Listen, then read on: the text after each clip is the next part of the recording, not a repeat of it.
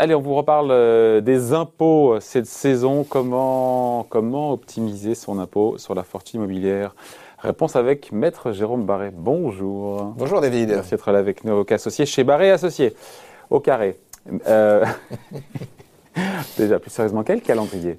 Le calendrier, on le rappelle, à respecter pour cette campagne de déclaration d'impôt sur la fortune immobilière. C'est le même timing maintenant, c'est ça, si j'ai bien compris, que la déclaration d'impôt sur le revenu. Il n'y a plus cette date du 15 juin là. Oui, autrefois, autrefois, il y a très longtemps, c'était le 28 euh, février pour l'impôt sur le revenu. Euh, tradition et modernité. et euh, nous avions également l'ISF qui était au 15 juin.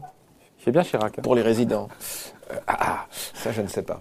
Mais donc maintenant, euh, c'est par zone, c'est par zone et par département, on l'a évoqué l'autre jour. Euh, le 26 mai, le 1er juin, le 8 juin selon les zones, consultez la zone dans laquelle vous êtes.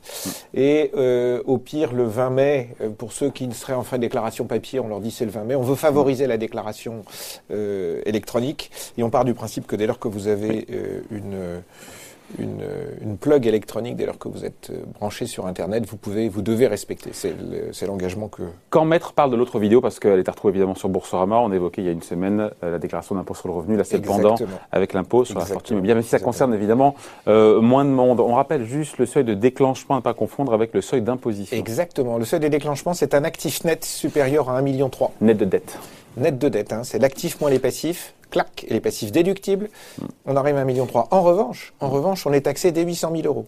C'est-à-dire qu'à 1,3 million, on déclenche et on a une franchise, si je puis dire, de taxation. Et à partir de 800 000 euros, on est taxé. Et on est taxé euh, au-delà de 10 millions d'euros à 1,5 million, à 1,5. oui, mais oui, million c'est l'équivalent. Euh, non, par tranche de 10 millions, ça fait 150 000. Ah oui, oui, oui. C'est pas neutre. Oui, pardon, exact. Euh, il s'est compté en plus. Euh, seules les personnes physiques sont assujetties à l'ISF, mais c'est une évidence. Oui, ben oui, c'est une évidence, mais il y a des pays où, euh, par exemple, au Luxembourg, vous avez ce qu'on appelle un impôt de capital, qui équivaut à un ISF et qui est prévu sur le capital. En France, ce ne sont que les personnes physiques, absolument. On regarde le patrimoine donc immobilier. Oui. Euh, mondial, si tant est qu'on ait des avoirs, enfin des avoirs immobiliers Alors, le principe, le principe français, c'est qu'on est imposé comme à l'impôt sur le revenu sur son patrimoine mondial, revenus mondiaux pour, le, pour l'impôt sur le revenu, IFI sur ses actifs immobiliers mondiaux. Une particularité, c'est que si vous avez été longtemps à l'étranger, ou si vous venez de l'étranger, vous avez un régime spécifique qu'on peut appeler régime des impatriés. Donc vous n'avez pas séjourné en France pendant 5 ans. Les actifs immobiliers qui sont en France ne vont pas être taxables avant euh, finalement la sixième année de votre retour en France. Donc euh, il faut longtemps que ça existe. Alors ça existait depuis très longtemps déjà. Ça, ça, existe depuis longtemps, certes, et ça existait déjà bien bien avant. C'était le cas de la convention franco-américaine. Euh, quels sont les biens immobiliers qui restent, euh, qui rentrent ou qui ne rentrent pas dans l'assiette taxable? Les biens immobiliers, c'est tous les biens immobiliers dont vous êtes le propriétaire, directement ou indirectement. C'est là où il faut également faire attention. Euh, ce système est un tout petit peu plus dur, si je puis dire, que dans le passé, puisqu'on va rechercher si vous avez des participations, si vous détenez des titres de société, que ces sociétés elles-mêmes détiennent des participations, des titres de société, et ainsi de suite. On va les tracer. Hein, c'est comme des tracking shares, mais là c'est du tracking real estate IFI, et on va les tracer les moindres immobiliers qui est au fond de ces structures, pour autant que cet immobilier ne soit pas un, immobilier qui est nécessaire ou utilisé par la société dans le cadre de son activité économique. Mhm. Euh, vous avez tout ce qui est part de société civile, vous avez tous les droits immobiliers, c'est-à-dire le droit de l'usufruitier ou le droit du nu propriétaire. Hein. Vous savez que là, il y a une petite particularité, c'est qu'en principe, l'usufruitier paie l'IFI pour la totalité, sauf dans un cas où quand vous avez ce que l'on appelle l'usufruit ou le démembrement légal à l'issue d'une succession et que vous n'avez rien fait, à ce moment-là, il y a une répartition entre le droit de l'usufruitier et le droit du nu propriétaire en fonction du barème du fameux article 669 en fonction de votre âge.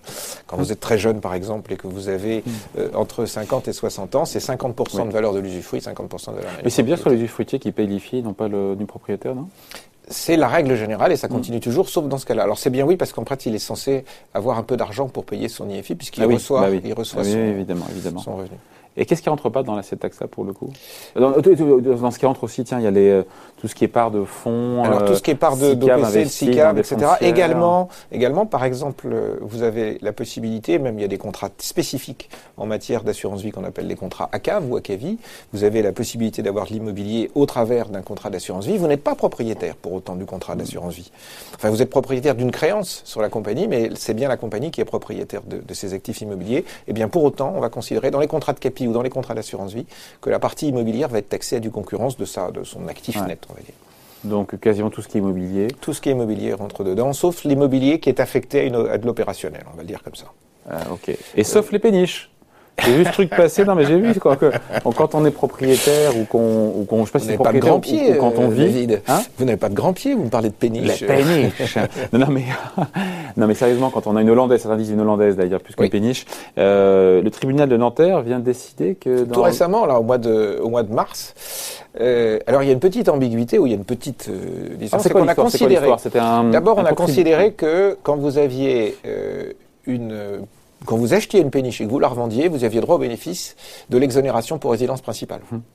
euh, au titre de la plus-value, ce qui était intéressant. Vous payez une taxe foncière, donc on a pu considérer ou euh, on a, on a pu imaginer qu'il en allait de même pour l'IFI, sauf que le, le sujet a été contesté et que le tribunal de Nanterre, dans sa grande sagesse, a décidé, alors on verra quelles en sont les conséquences, notamment au regard de l'impôt sur le revenu, mais a décidé que c'était un bien immeuble, dès lors qu'on peut la déplacer, un bien meuble, pardon, dès lors Ouais. qu'on peut la déplacer.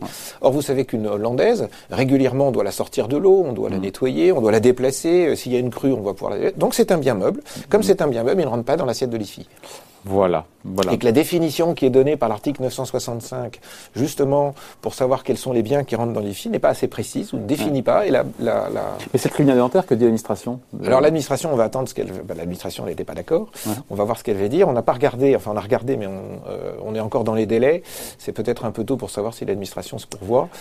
J'aurais tendance à, à dire qu'elle se pourvoit. Mais la conséquence, c'est que si jamais on va jusqu'au bout du sujet ou qu'elle ne se pourra pas, elle pourra dire à ce moment-là est-ce qu'on doit bien considérer que la tolérance que j'admettais pour la résidence principale va se maintenir Ce qui veut dire que on va faire, on a 1,5 d'ISF versus une absence de plus-value sur la péniche. Est-ce qu'on aurait eu raison de faire un contentieux de ce type? Je ne sais pas.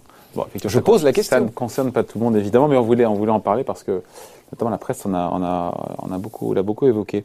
Euh, comment est-ce qu'on évalue correctement son patrimoine immobilier et qu'est-ce qui se Alors- passe si euh, d'aventure on devait le sous-évaluer? Alors vous parliez tout à l'heure de d'optimisation. Je crois que l'optimisation, elle consiste à être dans des valeurs justes. Pourquoi? Parce que euh, euh, vous défendez mieux le patrimoine que vous connaissez, et la valeur juste d'un bien immeuble, c'est la valeur dans un marché. Vous savez pas toujours très bien ce que ça veut dire, puis vous n'êtes pas contribuable, et même avocat fiscaliste, vous n'êtes pas spécialiste de l'immobilier, au sens où vous n'êtes pas un évaluateur. Néanmoins, euh, ce qui est important, c'est d'avoir une valeur moyenne, qui est une valeur défendable. Et cette valeur défendable, elle va être utile parce que, d'une part, elle va, enfin du moins, elle va, vous allez la retrouver à plusieurs étapes. Vous la retrouvez euh, au moment de l'IFI. Vous voulez vendre un bien que vous avez sous-évalué à l'IFI, mais ça se voit comme le nez au milieu de la figure. Vous avez une succession qui intervient, vous avez des donations. Donc il vaut mieux être très cohérent sur ces aspects-là. Et je pense que l'optimisation, elle ne consiste pas à très sous-évaluer un bien, mais je veux dire à lui donner une valeur ordinaire. Hein, vous n'avez pas forcément le meilleur bien, mais ça c'est comme la, les foires à tout. Vous savez, vous voyez la commode qui est la même que celle que vous avez dans le grenier qui vient de la grand-mère machin, celle qui est vendue euh, euh, 2000 euros, chez vous elle vaut beaucoup plus cher. Alors dans l'appartement et dans l'immobilier, c'est amusant, c'est que l'attitude des contribuables elle est différente, elle est inverse. et de dire ah non non mon appartement est beaucoup moins bien. Donc il faut être il faut être euh, il faut être juste euh, un tout petit peu astucieux et il y a une limite en deçà de laquelle l'administration n'admettra pas, mais il y a une limite jusqu'à laquelle elle peut admettre que si vous avez un bien que vous conservez de façon durable, euh, ma foi, si vous appliquez tous les ans les coefficients d'augmentation du secteur dans lequel vous êtes, bon, l'administration est assez bonne mère. Et donc comment on fait alors pour euh, trouver cette Alors, euh, la- évaluation la- correcte, normale euh, Si vous êtes en ville, c'est plus facile. Ouais. Et là, vous avez tout un tas de sites euh, de Vous sites, avez ouais. euh, meilleurs agents, par exemple. Donc, vous pouvez regarder. Vous pouvez même savoir que dans votre immeuble, il y a un appartement qui a été vendu. Vous avez un prix du mètre carré qui vaut d'une Mm. Mais on référence peut, à on peut votre- opposer ça à l'administration Alors non, voilà, vous pouvez pas l'opposer. Non, vous pouvez pas l'opposer, mais l'administration, elle, elle est obligée de procéder par une méthode dite par comparaison. Mm. Elle est obligée de déterminer des biens, de déterminer des biens intrinsèquement comparables, Mm. et à partir de, cette, de ces comparaisons, définir la valeur. Est-ce qu'il y a une base de données pour le coup Il y a une base, il y a la base bien. Exactement. C'est la base bien ou c'est la base, euh, c'est Ah. celle qu'on utilise. euh, vous avez un nom en tête, c'est ça Oui, que mais le dire. c'est moi, Patrim, euh. C'est Patrim, c'est ça. c'est la Non, base je sais pas Patrim. si Si, c'est si, ça, c'est ça, c'est ça, c'est ça. Qu'on appelle aussi, moi que j'appelle aussi la base bien. Et qui est utilisée On par les notaires. pour voir un peu euh, Exactement, exactement. dans son Et donc, quartier, euh, dans sa ville. et alors, vous voyez que l'administration, quand elle commence à vous redresser, elle aura tendance à prendre plutôt les valeurs les plus élevées, comparables, et vous, les valeurs les moins élevées. Donc, euh, c'est pour ça que vous mettre dans un combat ou lancer un combat sur une sous-évaluation, ben, ça vous coûtera des frais d'avocat, ça fera certainement plaisir à des avocats, mais je trouve que c'est un combat qui est relativement moyen. Et l'administration aussi, elle est assez sensible au fait que parfois, parce que euh, c'est l'histoire de votre de vos déclarations. Vous êtes assez bas, mais si vous remontez justement en tenant compte des coefficients et vous remettez des petits coups de donc euh, l'ajustement, il est d'avoir quelque chose de tranquille. Quelque chose de tranquille n'est pas forcément la valeur peut-être à laquelle vous vendriez un bien à son maximum. Mais si cette valeur tranquille est raisonnable, vous pourrez l'utiliser pour l'IFI, pour les donations et pour des successions. Voilà sans se faire gauler au moment d'une succession. Voilà, voilà. Et sur des taux euh, qui sont à 45%, ça fait très mal, alors que vous avez un taux à 1,5 que vous avez essayé de gagner pendant des années, et à la succession, vous êtes au-dessus d'un million huit, vous êtes sur des taux à 45%, c'est pas rentable. Ouais. Euh, le jeu n'en vaut pas la chandelle. Autre précaution en sécurité, autre point d'attention en matière d'IFI pour bien pour l'optimiser. Les points d'attention, c'est les passifs. En fait, euh, l'administration, ou du moins depuis l'IFI, on est devenu beaucoup plus sensible en passif. On a exclu un certain nombre de passifs. Euh, il y avait un consensus. Les passifs sont les dettes. Les dettes, pardon. Oui. Les passifs, donc les dettes, et notamment les dettes bancaires ou les dettes qui ne sont pas bancaires. Pour les dettes bancaires, euh, il n'y a pas tellement de, de sujets. Vous avez le droit d'utiliser vos, vos, votre revenu, vos actifs, vos passifs, ah autant que vous le voulez. Là où c'est plus compliqué, c'est euh, donc quand vous faites un choix entre prêt amortissable ou prêt in fine. En général, c'est amortissable, donc on est assez tranquille. C'est amortissable, mais vous avez énormément étrangers qui ont acquis des biens au travers d'une société civile, mmh. ou pas d'ailleurs, et avec des prêts in fine. C'était une espèce de, de, de modus vivendi tous les, tous, les, mois, tous les trimestres. Et, en fait, vous avez toujours la même, la même dose de capital en face d'un bien dont la valeur peut évoluer, évoluer d'ailleurs.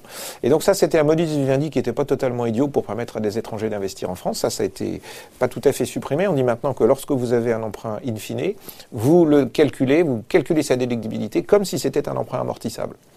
Donc vous n'avez plus l'avantage de, cette, de ce bloc figé pendant plusieurs années. Hmm. Donc ça, ça ne marche plus. Vous avez également une limitation, c'est que si vos dettes sont supérieures à 60% au-delà de 5 millions d'euros, vous avez un actif par exemple de 10 millions et vous avez des dettes pour 8 millions.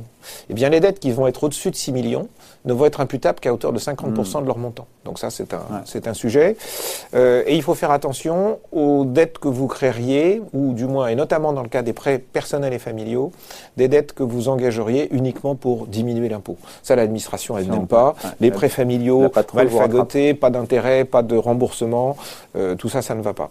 Euh, notamment, la particularité se, se voit plus particulièrement quand vous faites des ventes à vous-même. C'est-à-dire que vous avez un patrimoine immobilier qui, par exemple, a plus une de... vente à soi-même. Une vente à vous-même. On se vend à soi-même. On se vend à soi-même. Vous avez un patrimoine immobilier qui est totalement amorti sur le plan fiscal, donc vous le mm. détenez depuis plus de 30 ans, ou vous venez de le récupérer à l'issue d'une succession. Mm. Et euh, la difficulté de votre patrimoine immobilier, c'est qu'il a un rendement même si ça peut faire des, des, des, montants intrinsèquement euh, en valeur absolue fort, le rendement n'est pas forcément exceptionnel. En revanche, ce que vous pouvez faire, c'est vendre euh, votre immobilier en tout ou en partie à une structure qui va le racheter. Mm. à sa valeur vénale et qui va vous donner du cash au moment de l'achat, peut-être cash qui peut ne pas être taxé, donc vous, vous allez pouvoir réemployer, soit faire de l'immobilier si vous le souhaitez, mais soit peut-être une structure qui lève de la dette.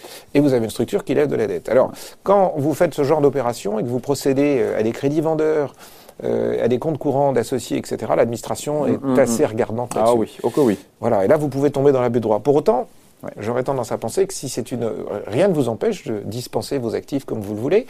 Euh, il n'est pas forcément. Et pour que ça passe à l'auprès de l'administration et pour pas qu'il y ait l'abus de droit, on finit là-dessus. Il faut que. Il faut que ce soit des vraies valeurs déjà. Il faut que la valeur que vous mettiez ne soit pas contestable. On revient à ce qu'on disait tout à l'heure. L'optimisation ne doit pas être sur une valeur sous-évaluée. Euh, et il faut que vous ayez une démonstration, et ça se fait également par les documents sociaux, par les décisions du gérant, par les décisions de conseil ou d'assemblée, le cas échéant, qui démontrent pourquoi vous faites cette opération. Cette opération, sur le plan économique, elle devient euh, plus amusante encore si, quand vous avez écrasé la valeur de votre immobilier, vous décidez de transférer à vos enfants sur une valeur nette qui est mm-hmm. diminuée. Mm-hmm. C'est là où l'administration commence à grincer. Euh, elle a tendance à penser que si vous faites cette opération-là, c'est uniquement pour écraser la valeur. Euh, d'éluder. Ben oui, mais en revanche, si vous achetez un bien en direct et que vous passez par une banque et que vous diminuez sa valeur et que vous le transmettez à vos enfants, là, elle ne dit rien. Donc il y a une petite contradiction dont on va voir ce que la jurisprudence va dire petit à petit. Allez, merci beaucoup. Explication finie. Maître Jérôme Barré, avocat associé chez Barré et Associés. Merci. merci. Salut.